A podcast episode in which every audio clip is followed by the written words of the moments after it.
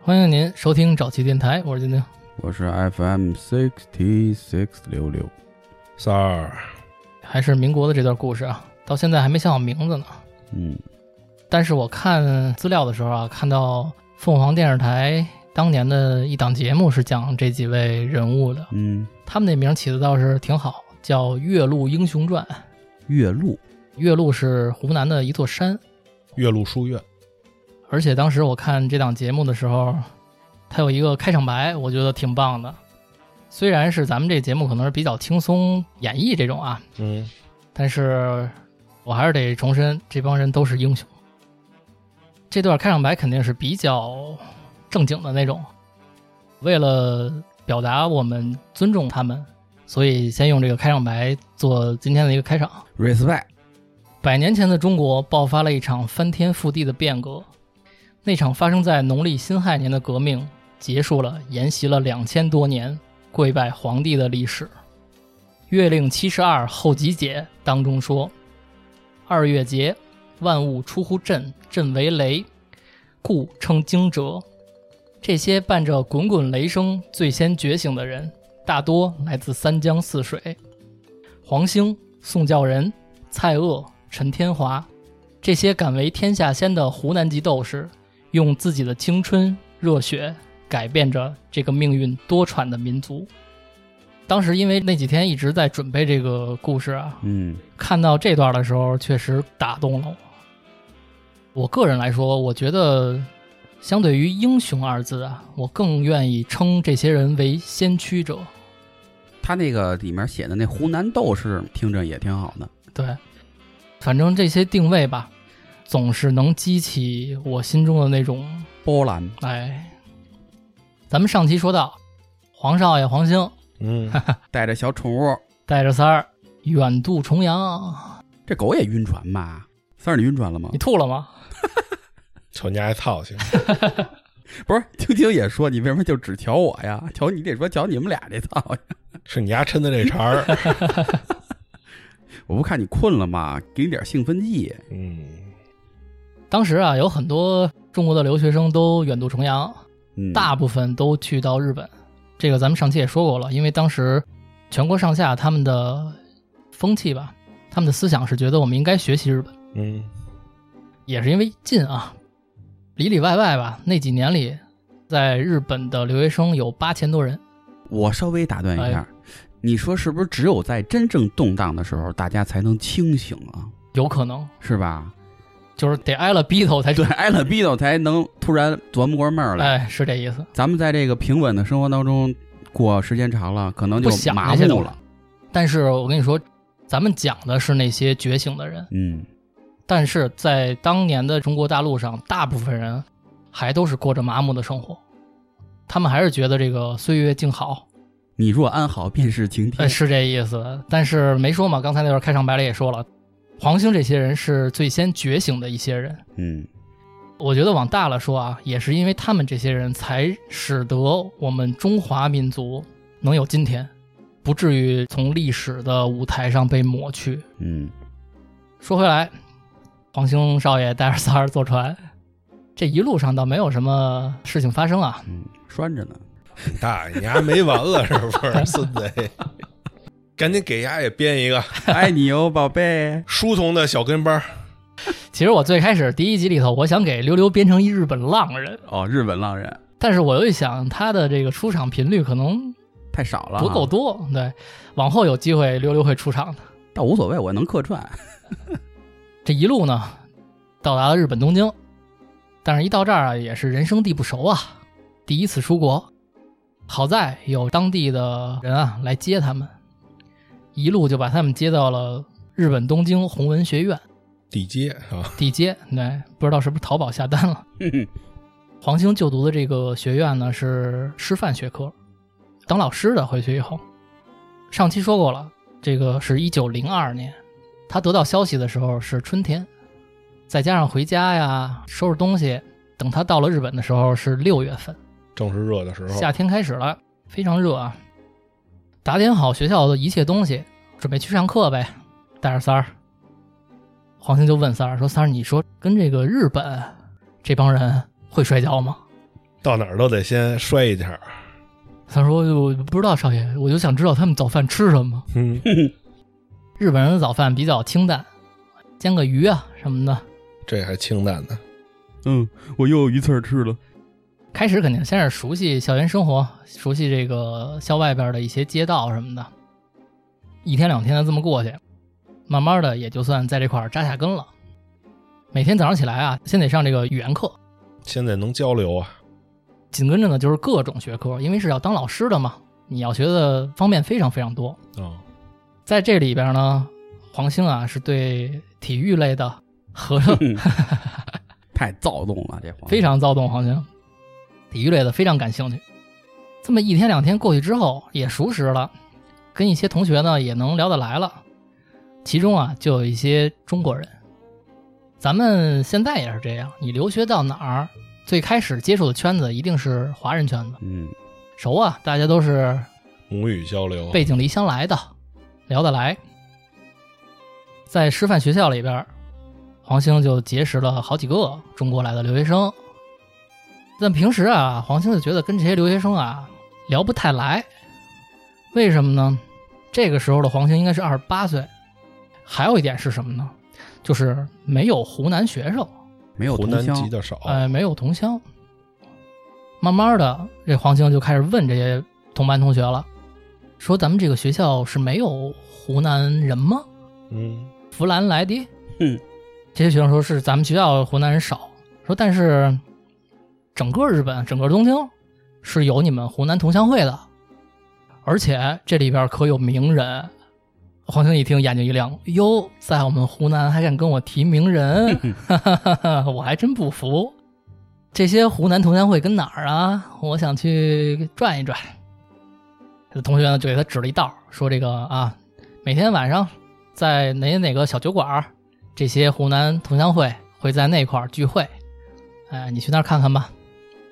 当天晚上，黄兴就等不及了，尝尝外国的酒是什么味儿的？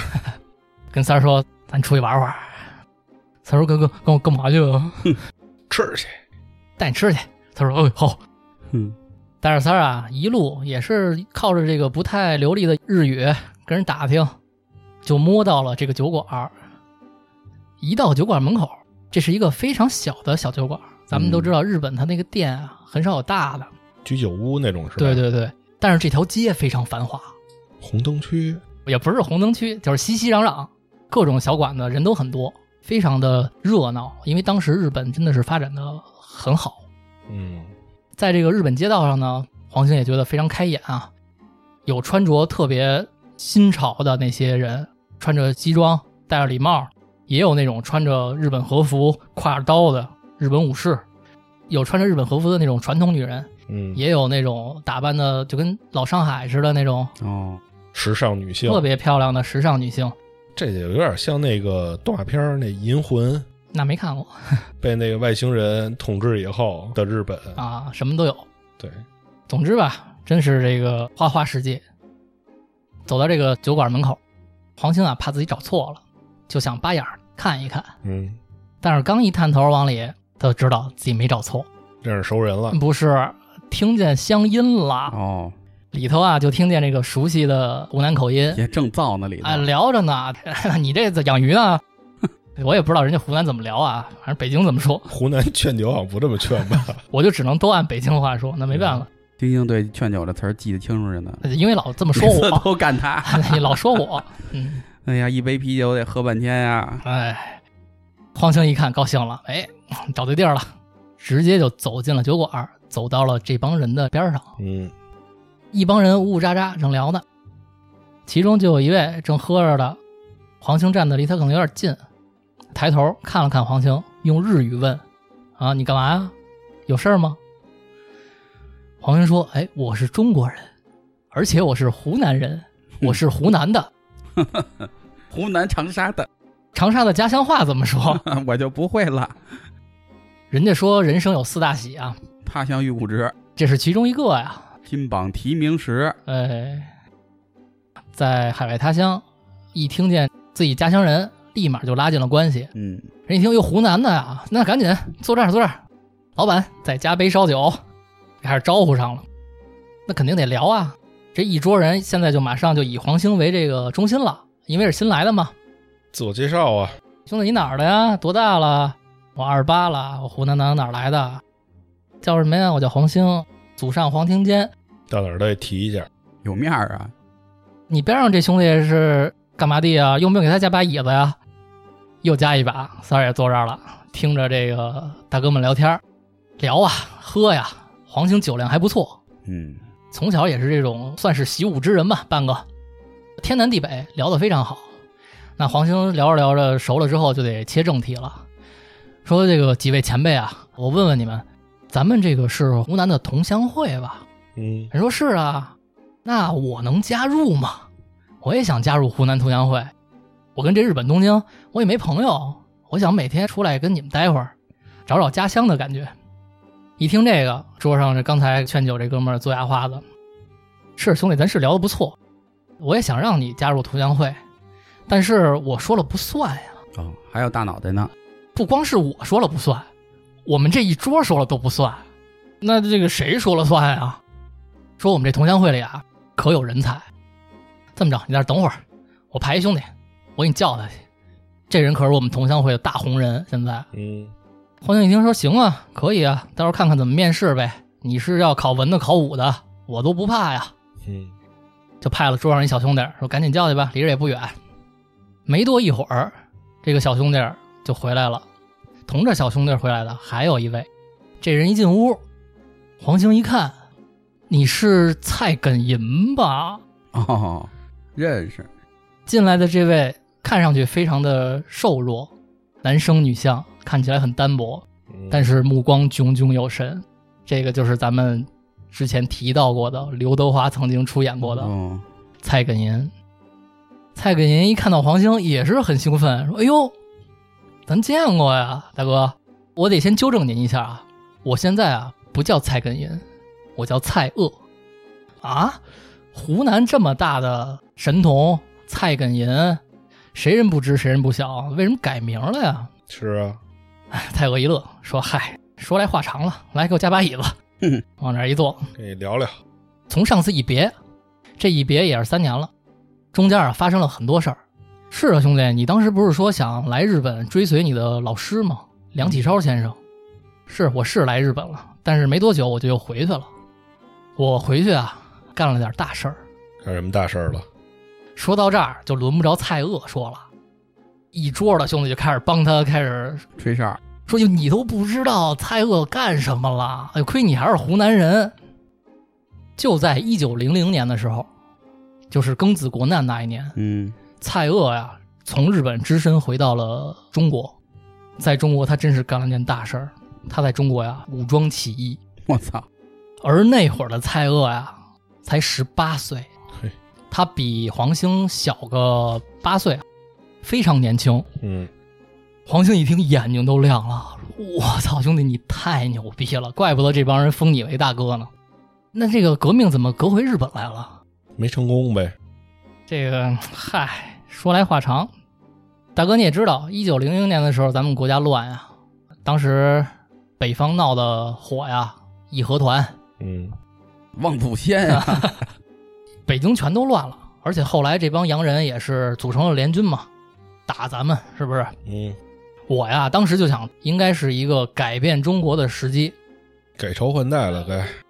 我都不是要传统意义上的改朝换代，我是要推翻帝制，哦，不要再让中国人向皇帝下跪了。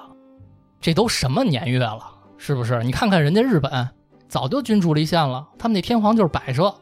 你再看看人家西洋，都是这样的，谁还拜皇帝啊？所以我当时就武装起义了。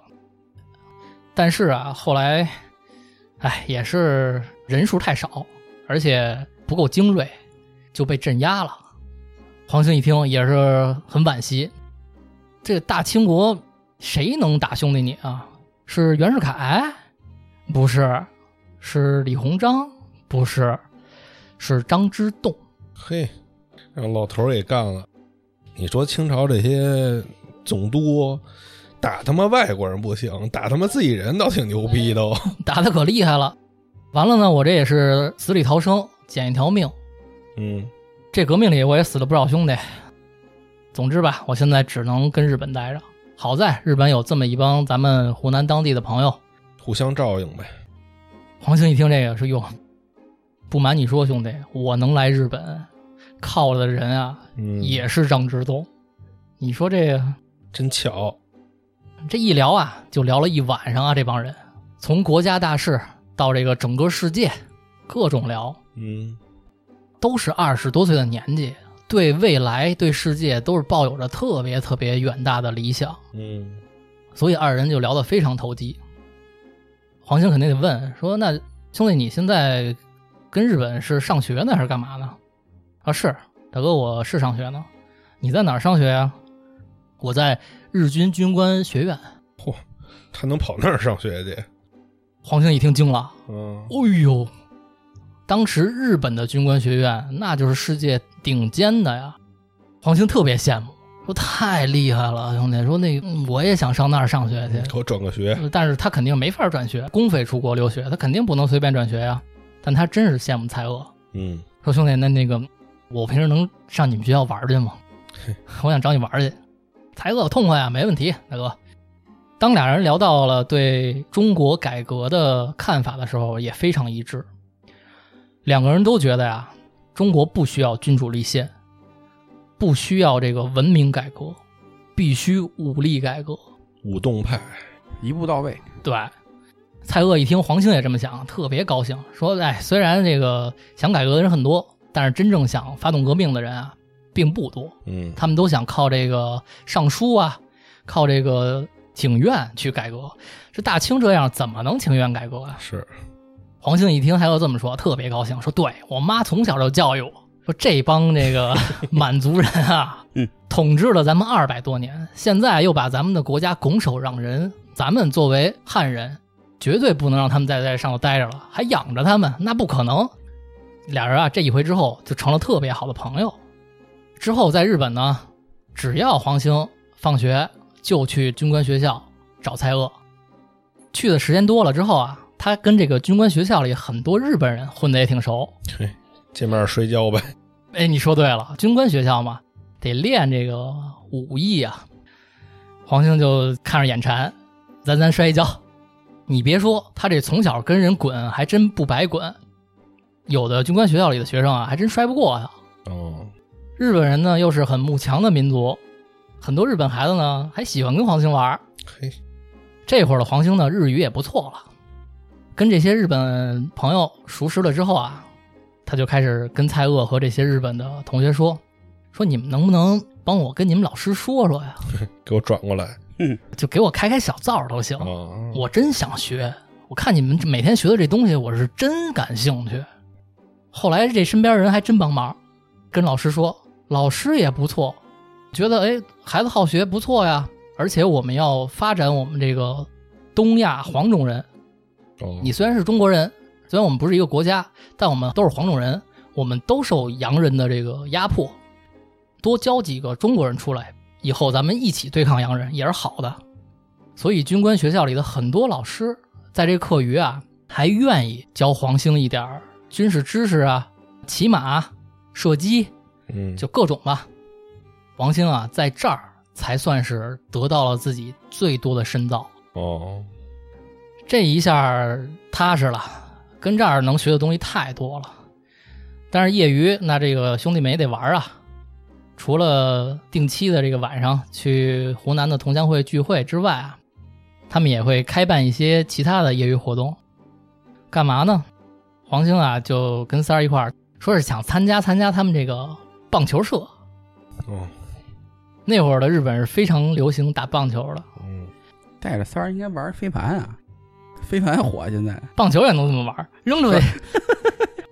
棒球啊，就成为了黄兴一个特别大的业余爱好。你别说，他还真是一个文体不分家的人。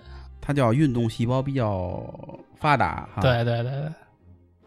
到了这一年的十二月，入冬了，蔡锷找到了黄兴，黄大哥，咱们也别每天就这么着了，这不还有点时间吗？业余时间，咱们行动起来。咱们呀，办一个类似于杂志的东西吧。嗯，咱们会的语言多，而且咱们身在异乡，这块儿能看到的东西很多。你帮我啊，组织点人，咱们一块儿翻译翻译这些资料，什么科学的呀、知识的，咱们翻译成中文，嗯发给中国人看，以开民智。只有开了民智，这个国家才有可能变好。黄兴一听，哎，觉得虽然蔡锷年纪不大，但是想法非常成熟。你光靠武力其实是没用的，是，哎，你得是全民上下的整体素质、知识嗯都达到一定高度，国家才能变好。所以他就除了体育活动之外啊，一心的就投入到了跟蔡锷一块儿办杂志的这个活动当中，每天帮着翻译日文的一些资料、一些书籍。除了这些知识中间呢，黄兴经常夹杂着呀，宣传一些自己的这种民族独立的思想。嗯说我们汉人得自强，我们不能依靠别人，这个满人不灵，让他们下台，就这种思想吧。要按当时大清来说，就是很反动的思想。就在这种又文又武的充实生活中，他们度过了一整个冬天。时间呀、就到了一九零三年。一九零三年的时候，有这么一天，哎，也是一开春儿，嗯天儿还挺凉的时候，黄兴这个师范学校里的他的老师啊，就找到了他。这个老师是个中国人啊，他是负责对接这些留学生的。教导主任，说克强啊，有个忙你帮我干呗。嗯嗯、您吩咐啊，老师，什么事儿啊？说我呀、最近有点忙不过来，但是呢，今年啊又要来一批留学生，我呢确实是没有人手去接他们了。哦，你能不能帮我接一接留学生，安排安排他们？黄兴一听，那这不叫事儿，没问题。知道了时间地点之后啊，回去叫上三儿，说三儿，走，咱来一趟码头嗯，接人去。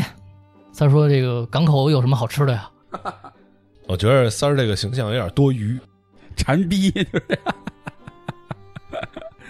咱们这个刚才一直在说正经的事儿啊，我一直没说三儿，我这说两句三儿。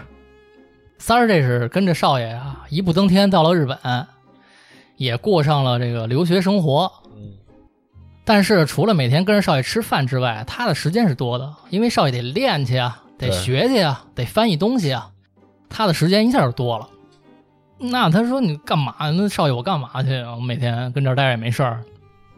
好像说不行，你就上街转转吧，我给你点钱，换点日元去，你去街上溜达溜达，看看想买点什么买点什么，看见好的呢也给我带回来点儿。三儿当时啊就老上街溜达，老去街上玩儿去。灯红酒绿去了，嗯，我不知道我们三哥去没去这个花街柳巷，因为日本这块儿确实也发达，那个年代就这么发达嗯，了，发达。而且这个刚才咱不说了吗？八千多留学生在日本，据说啊，这八千多人里有三千多属于留学生里的乐色。啊？怎么还有乐色呀？托关系了，你甭管他怎么出去了，出去之后啊，他也不好好上学，哦，每天就是花街柳巷三儿是不是学坏了？玩儿。三儿啊，开始是有点儿跟这些人混在一起，因为少爷每天不跟我一块儿玩吗？嗯，啊，中国人我也不认识多少，在街上就认识了一帮这种人。你说花街柳巷去过没有？肯定也去过。那儿有推油的吗？三儿，那儿有嘿，推油推好了换小房间，嘿，真懂。开始呢，黄兴不知道三儿去哪儿，也疏于管理。后来有一次跟这个饭局上同乡会聚会，酒过三巡，菜过五味，开始聊天儿，聊得有点累的时候啊，三儿就提议了，说这个少爷，咱耍圈去，二场。我带你们上一好玩的地儿。黄兴肯定问呀，去哪儿啊？嗯，哎，三儿就说了，那哪儿哪儿哪条街？哎呦，我可有几个熟识的姑娘。嗯，一听三儿说这个，黄兴做牙花子，操，最近没工夫理你，你这是撒了花儿了啊，，撒了欢儿了。蔡锷一听呢，也说，黄大哥确实是，咱们这个留学生里啊，确实也有一些败类，嗯扶不上墙的。我来这么长时间日本了，这些人老想带着我去，要腐败我，但我从来就没去过。黄兴一听说，哟，兄弟，你肯定正人君子，你肯定是不好这个。这没去过还得自己说出来， 哎，没去过，我可没去过，不好这个。这块儿咱可以打一岔，这后来蔡锷将军在北京可是八大胡同的常客，嗯，但是这个是有他这个呃故事的啊，到时候咱们讲到他的时候再说，这块儿先埋下来。行，那这个饭桌之上，黄兴就掉脸子了，说你这个太给我丢人了啊，干嘛呢？天天的给你俩钱儿不知道怎么花了，是不是？三儿一看这少爷生气了，那是从小跟着一块儿长大的，嗯肯定听话。黄兴一顿训斥之后，就给三儿立规矩了，以后跟这帮人不能一块儿玩了。我这是打入敌人内部啊，你放他妈 屁！那少爷，我每天干嘛去啊？说这么着吧，我听说呀，离咱这儿不远有一个专门给中国留学生说书的说书人，是个瞎子。你没事儿啊，听听书去吧。嗯，你这个也不好学什么的，你听听书也是好事儿。三儿老听话，说行，那少爷你再给我点钱。咱们说这个三儿确实也是本分善良的人。第二天开始啊，听着少爷的话，找到了这个地方，哎，真有这么一个穿着比较老派的这么一个说书先生。旁边是不是得跟一小丫头啊？呃没有，就自己一人儿。东京的中国人确实也不多，嗯，他就一人儿跟这街边上啊说书，听的呢也没有几个人，一般也都是中国人。嗯或者是很懂中国文化的这些日本人。立着一牌子写着找妾，让我猜一猜，这个说书人是不是叫溜溜？你 你你想给他安下了是吧？当时确实有很多日本人啊，对中国的这些小说啊特别感兴趣，啊，《三国》《水浒》这些都特别的火，在日本。咱们说到三儿，那我听听呗，稍微让我听，就跟这边上一站都没座儿啊，就跟边上站着听。今儿说书人来了一段肉蒲团儿，三儿，你脑子里是真没别的东西了，真的。龌龊，你好意思说我 吗？这一听啊，三儿听上瘾了，哎，每天还必须得去，嗯，哎，，有的时候这个黄兴跟蔡锷找不着三儿的时候，只要上这小书摊儿，肯定能逮着他，倒也是挺好的事儿，没学坏。这不是到了一九零三年了吗？初春时节，黄兴啊叫着三儿说去跟着一块儿接留学生去，俩人肯定得乘车呀什么的。在这一路之上啊，这主仆两人就有了少有的这个聊天的机会。少爷，今儿我给你来一段儿，可不是嘛，我可听不少东西，什么《三国》《水浒》《金瓶梅》的，没少听。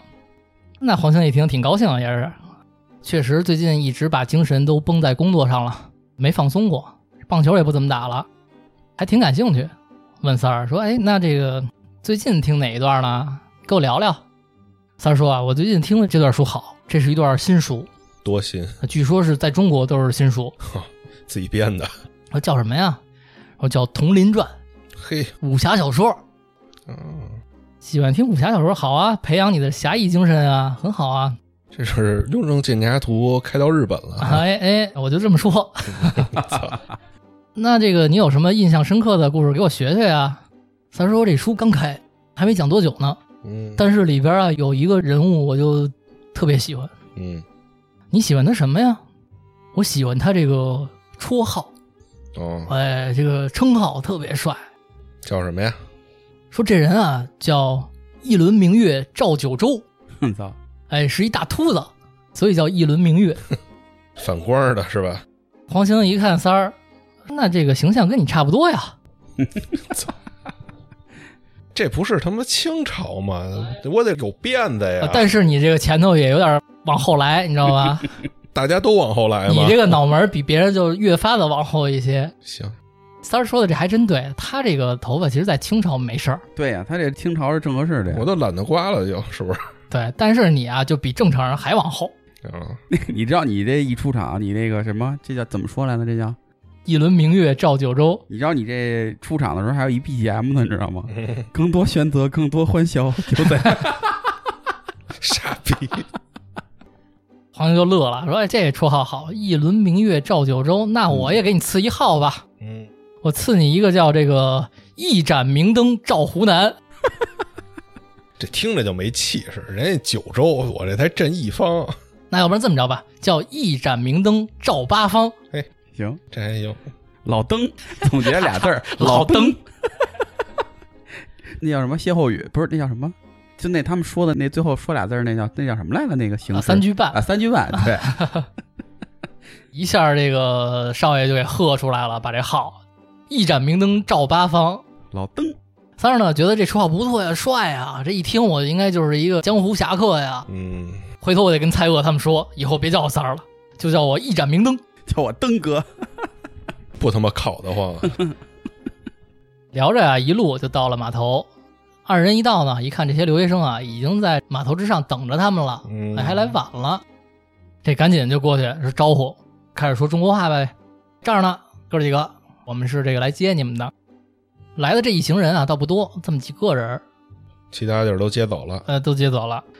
领头的呀，有一位相貌堂堂，我可以形容一下他的这个长相啊，脸型呢棱角分明，嗯，鼻直口正，两道剑眉直插天庭。嘿，哎，一看就是非常英武的一个形象，吴彦祖那样的呗，身高也很高，大帅哥哥现在就是站在人群之中，非常的抢眼。他这个发型呢，也不是这个清朝人的辫子什么的了，哦，自己之前就给这个辫子剪了，搁现在来说就是披肩长发，哦，脑门儿也没头发，脑门儿有头发，人家啊一头秀发。三儿暴露的关注点，这人啊，一看就是这帮人里的领头的，嗯，赶紧就上前搭话，就说：“哟，等你们半天了，前辈你好，我叫陈天华，哇，出场了，是比您啊小一届的湖南学生。”黄兴一听非常高兴，哎呦，这个兄弟你真是一表人才，太帅了！待会儿我帮你们把宿舍什么安顿好之后，晚上你跟我来一趟小酒馆，带你认认门儿，带你认识认识兄弟们。陈天华出场了，这块儿咱们可以稍微说一下。此人非常非常的著名。其实都干过什么大事儿啊？陈天华这人啊，出身比较惨，是一个穷苦家庭，哦，但是从小好学，想着辙的读书，吸收知识。知识改变命运，说他小时候穷到什么地步？说他上的这个学校啊，离他们家非常远。他去上学呢，要走很远很远的山路，有的时候走一天都不止。后来呢，他为了节省来回的这个上学的时间，就只能啊跟这个关系比较好的同学家里借宿。但是他上的这个学校呢，不是什么有钱人的学校，都是穷苦同学，这家里呢也都那么回事儿。嗯，开始啊，跟一个同学家里借宿，比如说跟溜溜家借宿，嗯，俩人睡一张床呗，这家里就这么一块地儿，俩人每天跟那儿睡。但后来这长大之后啊，溜溜人家得结婚呀、啊哦，这一结婚，那兄弟那没办法了，我们家没你地儿睡了，你得找别人啊。他可能就得找同班的亮亮什么的。亮亮家呢也很惨，就一床被褥，俩人呢就得睡这个一个被窝里边儿。总之吧，陈天华从小就是这么求学长大的，一步一步的呀，他后来真是靠自己的这个实力，考进了新派的学堂，出类拔萃。后来呢，也被这个张之洞提名，嗯，就给陈天华公派送到了日本。但是咱没说到他怎么有名儿是吧？对，陈天华啊，在他的求学过程中，也是接受到了很多新派的思想，就觉得当时咱们这个大清啊，这个环境真的是不行，国将不国，民将不民。而且最让他气愤的是什么呀？是大部分的老百姓都不觉得这个国家会怎么样，嗯，都觉得挺好的呀。几千年都是这么过的，啊，我们现在过得也行，也是种地嘛，无非嗯有时候税高一点儿，我们忍着咬咬牙也能过。陈天华当时有点恨铁不成钢这个意思，嗯，就觉得这个全中国人怎么能这样呢？那我得靠我的方式来让你们打开民智。搁现在来说，他可以在网上拍短视频，嗯怎么？着了就发，给大家天天就是讲述这东西。但是那会儿他只能靠写作。警示钟，哎，鼓掌。屌不啊屌屌？屌屌屌屌！他先后啊出了两本书，这两本书到现在都被誉为非常经典的书。猛回头，对，没错。哎，行，刘刘，哎，不愧是陈天华的同 学。你看看，睡一被是窝的时候，他跟你说过厉吧？害不厉害厉害，厉害，哎厉害！厉害一本《警示钟》，一本《猛回头》，不是，嗯，这两本书啊，不夸张的说，造就了很多后来的中国人觉醒，全是靠这两本书。那这块儿，咱们不得不为陈天华这两本书加一点篇章。嗯，先说他《猛回头》其中的一段啊，它篇章很长很长啊，我就摘其中的。他的这个书啊，当时在中国非常火，原因是什么呢？是因为他自己知道老百姓啊看不懂文言文，哦，你写那些文的东西啊，还是给这个知识阶层看的。但是我是想唤起所有民众的这个精神，所以他写的书基本上都是白话，嗯而且呢，我记得要没错的话，应该是《猛回头》这本书，他呢还是写成了一种当地能唱的小曲儿。哦，这咱就别改编了，哈哈这咱就不改编了。对对对对对，为表达尊重，咱们也对别瞎给人这个义和团那咱唱唱，这就算了。义和团。你要不要再来两句？啊 不来了，不来了。你看义和团这个和猛回头这个，其实代表了一什么呀？代表了当时咱们中国人啊，能摄取外界东西的这个方式很简单，嗯就是看这街边上大家唱什么。口口相传他这招就很高明。书这东西其实还是挺金贵的，在当时，是种地家人不可能说我买本书看，他就想了这么一辙，哎，我编成小曲儿，让你们这个口口相传去。先找那小朋友哎， 拿块糖啊，诱惑诱惑，你给我出去传去吧。真是厉害！据说当时在这个南方很多地方的那些，就像三儿听书的那种瞎子，都不说什么三国水浒啦，嗯，都开始唱这个猛回头嘿。这可能唱猛回头也好使，因为这个马路上人来人往的，嗯他一喊回头，大家可能注意他。那这个普通的老百姓听得懂吗？都说了，不是改成大白话了吗？大白话它有好多意思，它可能不好理解呀、反正你不理解，你可能就会问啊，问别人啊，这是什么意思呀？嗯，我可以念一段，三儿，你要是这个不太懂的地方，你也可以问。你就是运气好，你跟着黄少爷去日本了，哎要不然你也是跟中国街边上听这个了。嗯，哎，你上日本听不了《雍容家图》去，知道啊还是喜吗？欢听肉蒲团。你得不了这个一盏明灯的绰号。银灯，来了啊，猛回头。俄罗斯自北方包我三面，英吉利假通商，毒计中藏。法兰西占广州，窥伺钱柜。德意志领胶州，虎视东方。新日本取台湾，再图福建。美利坚也想要割土分疆。这中国哪一点还有我份？这朝廷原是个名存实亡。替洋人做一个守土官长，压制我众汉人，拱手降洋。把那个被割了的挨个儿说了一遍。哎，后来还有两句我觉得不错的啊，怕只怕做波兰飘零异乡，怕只怕做犹太没有家乡，怕只怕做非洲永为牛马，怕只怕做南洋服侍犬羊。嗯，你看这咱们现在能听明白，但是要是当时的老百姓，我觉得真的很难听懂这些话。他可能都不知道这些那地地儿名儿是是哪儿都不知道。道，对，但是他这个没办法嘛，他尽力的想让大家嗯去理解这事儿，对这个东西有了兴趣，你可能就会想去了解。嗯嗯，怕只怕做欧洲南洋一面， 就顶多是这种调对儿。对是吧对，对对对，我估计当时那个调唱的有点慢那种，嗯慢慢悠悠唱的。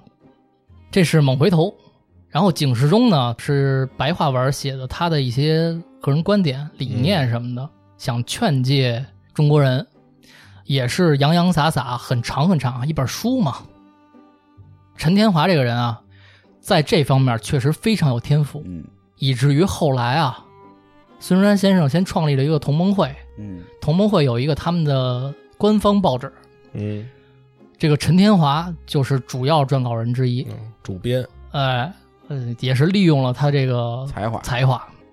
聊一聊《警世钟》里的小篇章，里头非常多内容，但是我觉得有一些内容到现在咱们听也不过时的。嗯他呀提出了十条，是说你必须要知道的道理，才能让这个国家发展起来。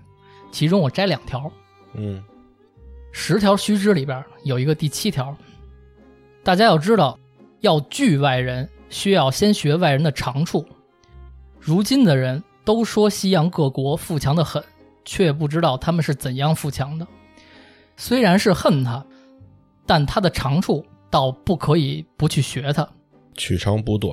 譬如与我有仇的人家，他办的事儿很好，但因为有仇不肯学他，这仇怎么能报呢？他若是好，我得比他更好，然后才可以报仇。嗯，日本国从前很恨西洋人，见了西洋人就都要杀光。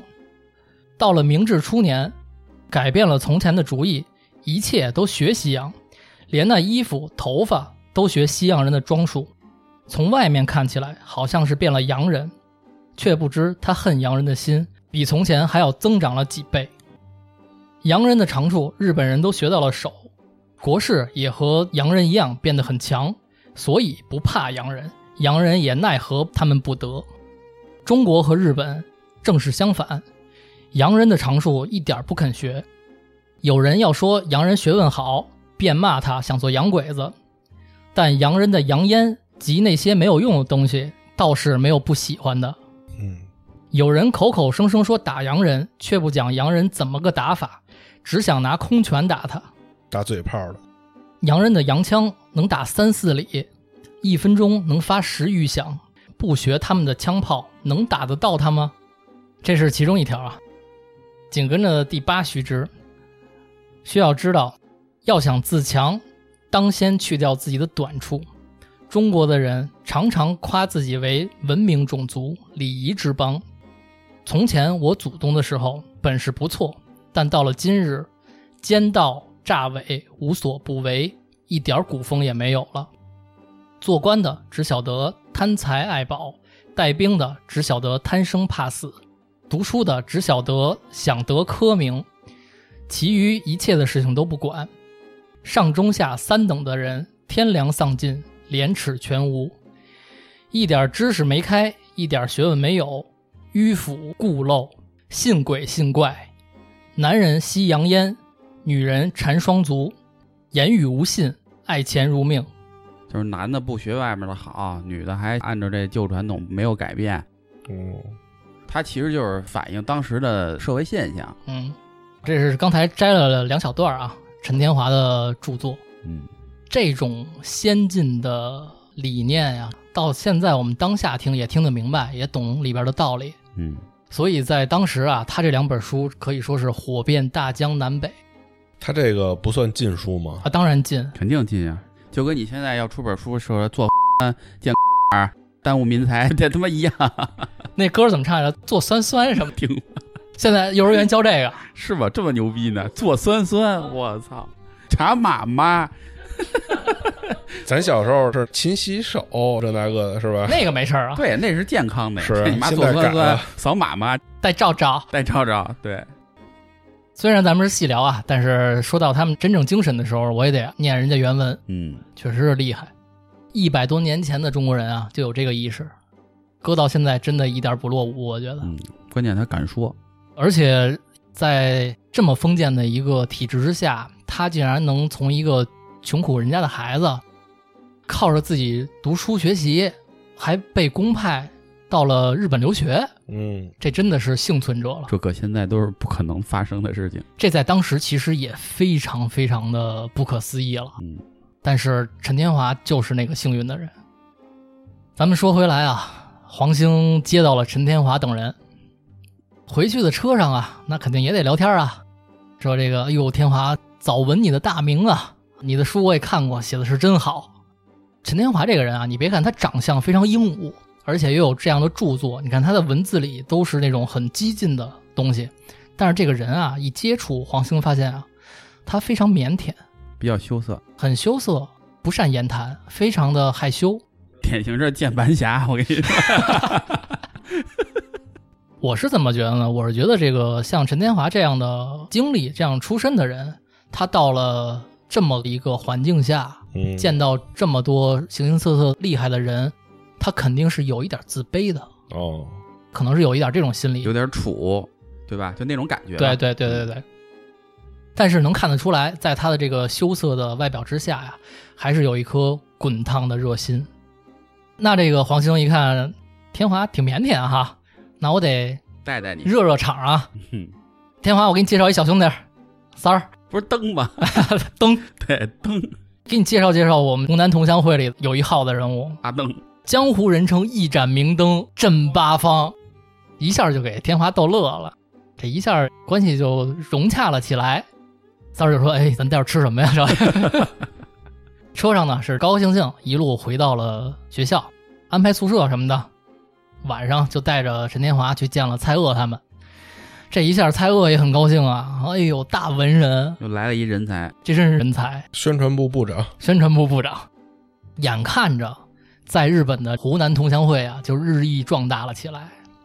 在酒馆里就不是胡哨了，开始得聊一些正事儿了。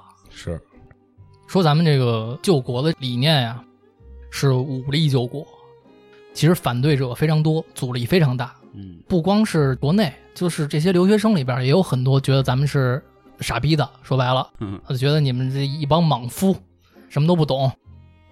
还有一些留学生，人家是为了回去辅佐大清的哦，啊，我学好了，我是去大清朝当官的，是那我跟你们这帮人肯定聊不到一块儿来。为了区分开来啊，他们就建了一个小会，叫土药会，土药是那火药的意思，啊就是什么土药、火药、水药，理念就是干。对，这一支小众的激进分子啊，在日本留学生里边儿就算是一支不可忽视的力量。嗯每天啊，都跟这个蔡锷的军官学校聚齐儿，学校里边先练练骑马、射击、摔跤。据说在这个过程里啊，黄兴这个个人武艺确实是越来越好，哼很多日本人都摔不过他了。而且当时啊，日本盛行柔术，哦，就有很多远道而来的，在日本各个地方的柔术高手，嘿，哎，要来跟黄兴比划比划。踢馆来，对，啊在这种交流的过程中啊，他们也交了很多当地的朋友。嗯以我来看啊，虽然是人都身在异乡，但是这几个人这段时期啊，应该是过得挺开心的，嗯，又有目标，身边有志同道合的朋友，每天还在进步，那非常快乐。经常聚会，去小酒馆里边儿，有的时候是跟同乡一大帮人，有的时候就这几个土窑会的，咱们开一点小会，聊一聊这个比较激进的东西。这土窑会没吸纳人呀，呃，人数不多，可能因为他们的想法太激进了，在当时，嗯，有的人可能觉得他们是一帮恐怖分子。 terrorist，对，这就是闹革命的，这么快乐的生活啊，什么棒球啊、训练什么的。除此之外啊，他们还加入了一些业余活动。你说真是有精力，这帮年轻人就除了上学什么都干，什么都干。他们干嘛呢？他们喜欢这个下象棋。哦，我就只说这四个人吧：陈天华、黄兴、蔡锷跟三儿。嗯，这四个人没事儿就在一块儿下下棋。嗯，里边呢，棋艺最好的陈天华，深藏不露啊。哎，厉害。那这是以后那种军师啊，玩谋略那套的。，对，第二名是谁呢？黄兴。哦，别看人家五代三粗，哎，下棋也不错。垫底儿呢三儿，蔡锷你别看是个神童，棋艺那么回事儿，嗯，但是他有一特点，就是你只要赢了我，你别走，接着 下，T 二盘儿，好胜心可能恋强。战， 对，恋就战跟。打麻将似的，赢了钱不许走啊！告诉 你，什么时候得我赢钱才能走？那你就说我要输多少钱吧，我把钱拍给你就完了。开始啊，黄兴跟陈天华啊还陪着蔡锷下，嗯，但后来就发现，我操，蔡锷你这人，你别看他岁数小，但怎么这么倔呀、这孩子嗯，真是不让人走，他得下到一个什么地步啊？就下到陈天华，比如说我真是注意力都没法集中了，我都他妈这个困得不行了，嗯我走错两步棋，我输你一把。蔡锷说：“哎，睡觉。”嘿，操，咱们就说这么一天，俩人下棋，这俩人谁呢？是黄兴跟陈天华，两个算是棋艺不错的，嗯，俩人跟那儿下。三儿呢跟边儿上啊看，那得指挥指挥啊呀、一盘棋局摆好，怎么下呀、啊三儿？什么把马跳、当头炮啊，这都是咱这从小都背的东西。把马跳啊，啪，黄兴一跳马，三儿就跟边儿上，呃，少爷，黄兴就斜楞三儿，这不知道观棋不语啊，嗯，你有什么问题啊？我觉得应该飞笑，知识也行，啊有点招儿，你那个拱老将得了，啊要不然。嗯他就说这个，是少爷啊，我我我我我虽然会会一点儿这个下棋啊，但是我又记不住。你们都跟这个马马走的这个叫叫什么来着？马走什么？日啊，皇兄就说日啊，马走日啊。三儿说哦，马走日，那个象象象走什么来的？这他妈的逗傻小 子呢！说象走田。来，我再考考你，马走什么来的？呃，这七秒记忆又来哎了，啊，是不是？又 A B C D 去了？傻啊灯，我操！这一盘棋局啊下完，挺开心。晚上呢，哥四个去小酒馆儿喝酒聊天儿。之前咱们在红旗沟里那块儿说过，喝酒的几个阶段，开始先是宏图伟业，嗯，先聊，后来呢就说点伤心事儿。虽然下棋蔡锷不太灵，但是说到伤心事儿啊，蔡锷真是滔滔不绝。别看他岁数小，但是他经历多呀。嗯，人家从小这个经历还搞过革命，被镇压过还，他是唯一一个叫流亡海外，嗯，别人都是公费出国。是，蔡锷啊，就说，就咱们几个自己人了，贴心口的，我说点心里话。你说咱们这个中国呀，我搞过革命，我知道，中国人其实缺的最严重的是什么呀？是精神。我拿日本人来说，日本人啊，他们的精神叫武士道，这个精神让他们能发展到现在。但是咱们国家就没有一个精神能支撑住咱们。这边上陈天华就不同意，小蔡，我觉得你这个还是有偏差。你觉得这个日本武士道精神有什么代表性啊？蔡锷就说：“那我给你拉个点，我跟你说件事儿，你听听。一八六八年的时候啊，当时啊，英法都在日本算是半殖民吧，在日本横行霸道，上街也是欺男啊霸女，欺男，霸女的。这一天呢，就出了这么一事儿，有一帮法国人在街上撒野来的。嗯，后来啊，这个日本有一支小部队，就是当地算是这个治安警察吧，也是当年的武士浪人，后来组织起来的。嗯，就看不过去了，说你们这帮法国人有点欺人太甚了。二话不说就动手了，就拔刀呗，而且有枪，枪刀都上。当时啊，杀了几个法国人，完了这事儿一下就闹大了。那法国就急了，嗯，我，操，你们日本人敢杀我们法国人，敢杀洋大人，就直接去威胁明治天皇，说你们必须得给我们一个谢罪，一个交代，要不然我们法国就派兵直接占领你们整个日本。嗯，当时的日本天皇啊，他很知道自己的国力打不过法国，所以没办法，为了整个国家的人民着想，他就发布了一个这个告示，把这个事儿的原委都说清楚了，大概是一个什么事儿，这些日本兵怎么干的，这些法国人干了什么，说的很清楚。后来杀人了，现在法国人不干，需要让我们表态。嗯，从告示发出来第二天开始，就有一千多名日本浪人来报名，哦，报名干什么呀？说是我是凶手，我愿意因为这事儿死，哦，给他们一交代，杀我吧。嗯，这一千多个人一报名，这一小支日本警察部队吧，就叫嗯，不干了。怎么着，我也是日本人啊，怎么轮到这些人来替我们啊？就我们干的，就我杀的，怎么地？之后啊，日本小分队的这个头儿就带着手下这士兵，直接去自首，说这个没问题，我们给法国人一交代。那是不是这二十个全切腹去了？嗯，其实我要是这个天皇，我就切小指头。操你妈你真是个黑社 会，你你不是要交代，我给你交 代。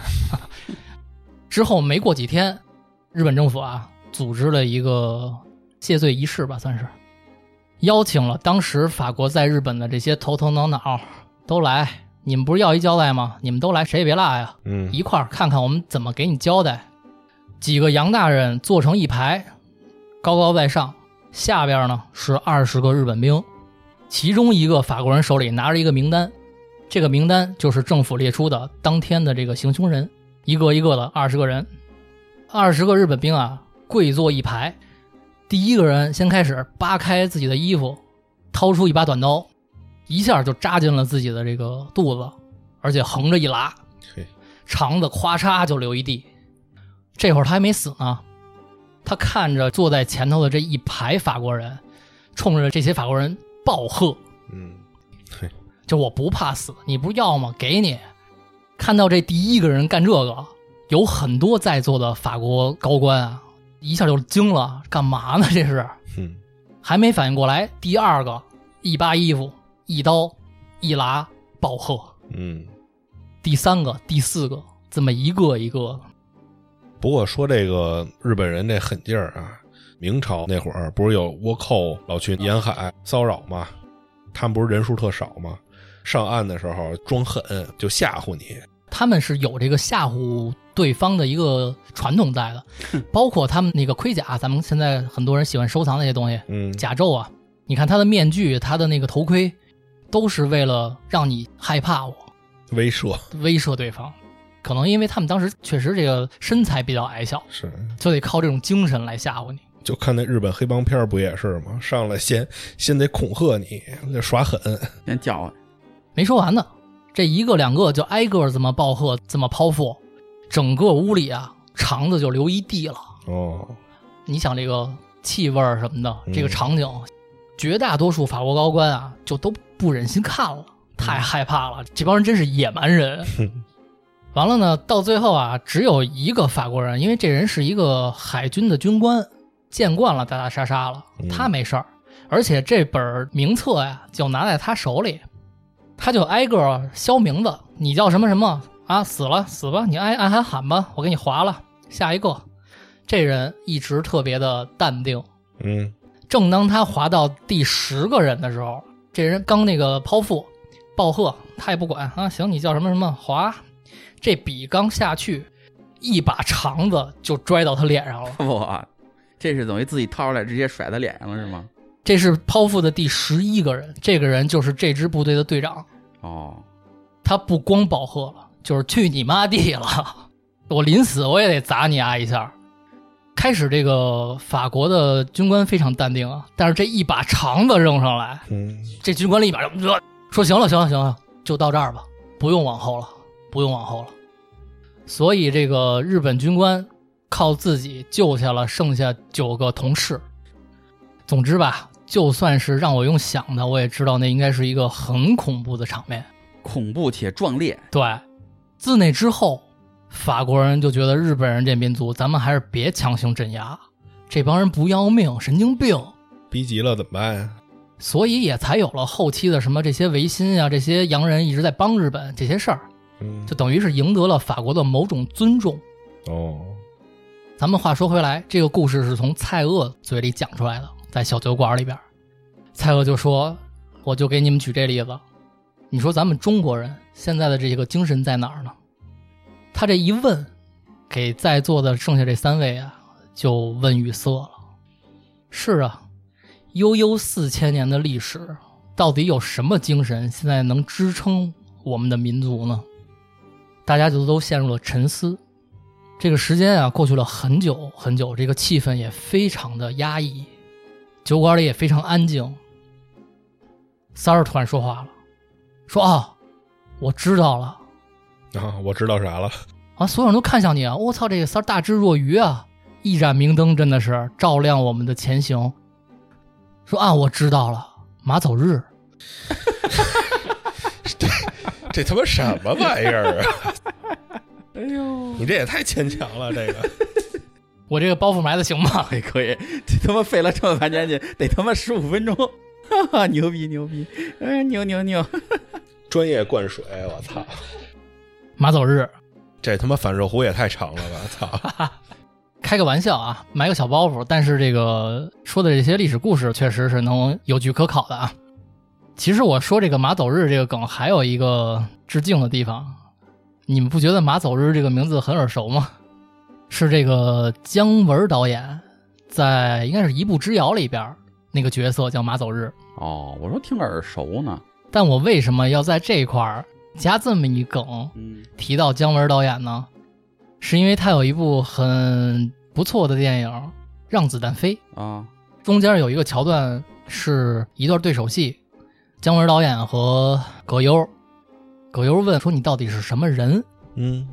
跟他说：“说我叫谁谁谁，我当年啊跟随松坡将军，当过他的手枪队长，啊之后，松坡将军逃亡日本，这块儿我就可以说了，蔡锷字松坡，哦，等于人家姜文导演啊，在这个电影里边啊也致敬了，他是用自己的方式在对蔡锷致敬。等于他这个姜文那角色，那张麻子是当时跟蔡锷革命的手枪队长。等于人家这个导演用这种方式致敬，哦那我在这块儿也对导演致敬。有东西，咱们说回来，小酒馆的几个人，我重新强调一下时间，现在是一九零三年。很快的，他们迎来了一个大事件。这个事儿我简短的总结是：当时啊，一九零零年的时候，庚子国难，不是八国联军进北京吗？嗯，后来签署不平等条约，沙皇俄国当时就要中国的东北三省，就想要土地。你也不知道为什么他们对土地有这么高的迷恋啊，就要土地。他们那儿太冷了，可能但是确实，咱们这个东北三省确实是多大呢？好地方，油田又有油田，又有肥沃的土地。沙俄当时就想要这个东三省，但是其他国家不同意，所以呢，这事儿啊，俄国等于没跟清朝谈成，这土地没要成。但是啊，俄军也是挺操心的，就直接派军队啊占领了东三省。哦，然后呢，你让我走，我也不走，我就实际占领这块儿。嗯，一来二去啊，这他妈清朝也是软弱，拿人家没辙，等于这个实质上东三省啊，基本上落在俄国人的手中。但是咱们刚才说了，其他国家不同意，喊得最凶的就是日本不同意，因为他们也想要呗，他是冲在最前沿，就说俄军必须退出中国，你要把东三省还给中国。一九零三年的时候，这时候日本早已经做好这个准备了，他们想在中国东北跟俄军大干一场哦，这就是那个，日俄战争。从国内到国外，各种宣传，他们已经先撒出去了，喊得特别凶，就直接说了：“老毛子，你们要不走，真跟你干！”这就是那个八甲田山那训练兵那个，对是吧对对，对对，这会儿呢，在日本东京啊，这种宣传也是非常非常多的。嗯，那这个毕竟有咱中国的事儿，土药会能歇着吗？得干他们，得把他们轰出东三省。我觉得这个日本喊的对，那我们得跟着一块儿喊。嗯，当时在日本的很多留学生，他们就联合起来，搞了一个叫“巨俄义勇队”，专门对抗俄国的一支部队。哦，他们平时不是也是在经常训练吗？是，哎，但是他们没有兵啊，就是自己。一来二去啊，凑了这么二百留学生，嗯，每天就训练，把自己当一支军队练，目的就是如果有朝一日日本真的跟俄国开战了，他们也参军去，我们也要一块儿去打俄国人。这支义勇队的领导就是蔡锷、黄兴、陈天华。与此同时，国内怎么着呢？国内当时也是很多人啊想去响应日本的这个号召，俄国必须退出东三省，把东三省还给我们。这个国内是清朝的那个政府是吧？它其实不是政府，它是民间力量。就等于政府不管事儿，政府非常软弱，当时就是不言语，你明白吧？那几个总督什么的也都不管，哎，不言语，嗯，当时啊，有很多报纸什么的宣传画都会把俄国画成一只特别强壮的熊，北极熊是吧？就是一只熊，不是北极熊，不是白的他们不是管俄罗斯叫什啊。么？对，现在都跟他们叫北极极熊嘛，但当时都把它画成一大熊，就是全世界人都觉得俄国人就像一只熊一样难以对抗。但是日本就喊：“赶紧滚，要不然干你！”那这个中国民间力量，他们觉得清朝政府既然不发声，那我们不能不发声。熊，嗯，就有一支文化人的力量，在上海也组织了运动，叫“巨额运动哦，”，领导人呢叫蔡元培，这就是哦，这是北大的那个，这是后来的北北大校长。嗯，这个清朝政府也真他妈逗啊！自己国家的领土不管，然后让他妈的日本人管，啊。你就说吧，气不气人？确实气人。嗯，中国上海，蔡元培先生召集了千余人在上海演讲，自己在台上就说自己的这个观念啊理论，嗯，想让全民一起运动起来，逼清朝政府表态。哦，发兵啊之类的，对，，说到时候如果要真干了，咱们就一块儿打。蔡元培呢，在当时的演讲台上啊，讲的慷慨激昂，讲到动情之处呢，他还拿出了一份电报，展示给当时在场的所有人，这一千多人看，嗯说这份电报是从日本东京发来的。我们有很多的留学生在日本，这批人啊，人家已经自己组织了部队了，虽然人数不多，但是斗志昂扬。他们在电报里表示，我们这些留日的学生，愿为炮火之引线，唤起国民铁血之节气。只需要让清朝政府表态，说他们会站在我们的背后。得出师有名啊，总之吧，人家蔡元培先生非常有文化，我不知道人家具体的演讲稿是怎么样的。当他说完这个“宁为亡国鬼，不为亡国人”之后啊，全场雷动，而且大家都对在日本的这支留学生部队啊，特别特别的佩服。在座的里边就有人啊倡导说，咱们得向这些留学生致敬。大家呢就一块儿走出了会场，面朝东方，集体鞠躬，一千多人。我这么帅， 啊，为了向这个黄兴他们这帮人致敬，也是想在上海最先发声，让清朝政府重视到他们。清朝政府确实重视到他们了，嗯也表态了，镇压。操！这一下啊，就含了很多赤子之心。